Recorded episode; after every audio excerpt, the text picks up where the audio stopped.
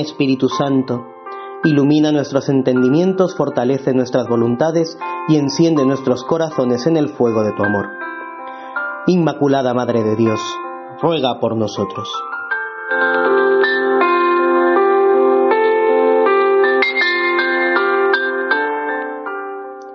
Días deliciosos de intimidad con María y San José, esperando el nacimiento de Jesús. Es la invitación que nos hace la liturgia en estas ferias mayores de la, del Adviento, quedando tan pocos días para el gran acontecimiento de la Natividad del Señor. Podemos dedicar un rato prolongado de nuestra oración, si el Espíritu nos lleva a ello, a contemplar a la Virgen y a San José camino de Belén.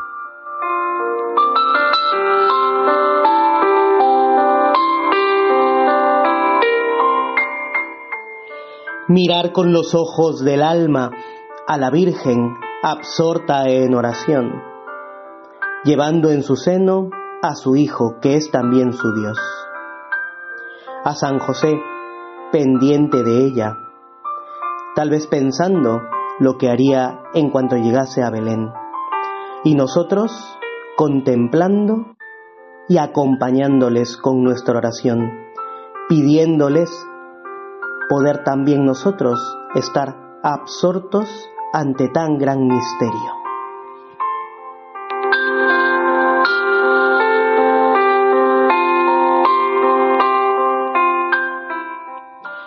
El Evangelio que nos propone la Iglesia para este 21 de diciembre es el de la visitación.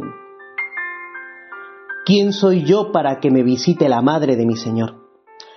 Esta pregunta de Santa Isabel nos puede ayudar también a hacer un delicioso rato de oración.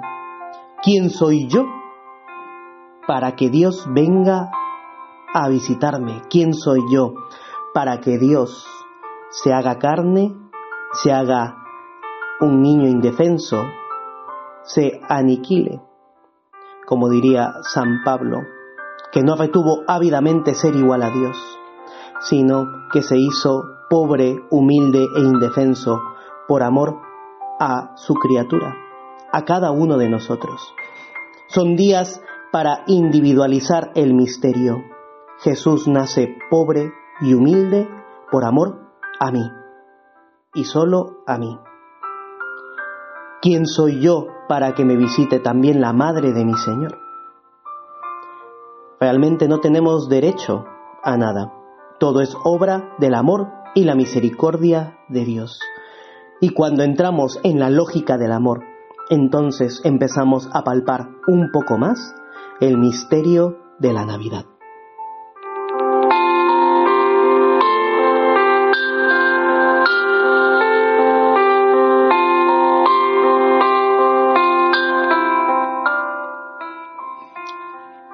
María inicia en la visitación a Isabel, en palabras del Padre Morales, la revolución de la alegría.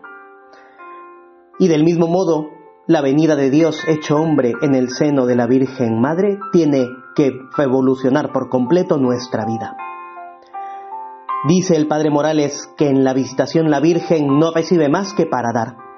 Qué bonito es esto. No recibir más que para dar. No guardarme nada. Lanzarlo todo fuera que es la mejor manera de enriquecerme. La gente de la tierra piensa al revés. Si tengo mil millones y empiezo a repartir, me arruino. Luego me quedo con los mil millones y deseo tener mil más, con lo cual no soy feliz nunca. Pero en cambio la Virgen no recibe más que para dar. Ha recibido el tesoro de los tesoros, en el cual habita toda la plenitud de la divinidad, y sabe que al repartir se va a enriquecer más. La Virgen no recibe más que para dar. En lugar de encerrarse, eh, desde el instante en que concibe a Jesús, se desplaza presurosa. Lleva la noticia a aquellos que sin saberlo están esperando y llamando a Jesús. Inmaculada Madre de Dios, Virgen del Adviento, ayúdanos a que nosotros en nuestra oración también nos llenemos de esta alegría de sabernos tan amados por Dios, para poder derramar, para poder rebosar de ella y llevársela a tantas personas que están esperando también una palabra de aliento, que están esperando también llegar y conocer la alegría de la Navidad, porque es la Navidad aquello que da sentido a nuestra vida, experimentar y conocer el amor de Dios que se hace carne por nosotros.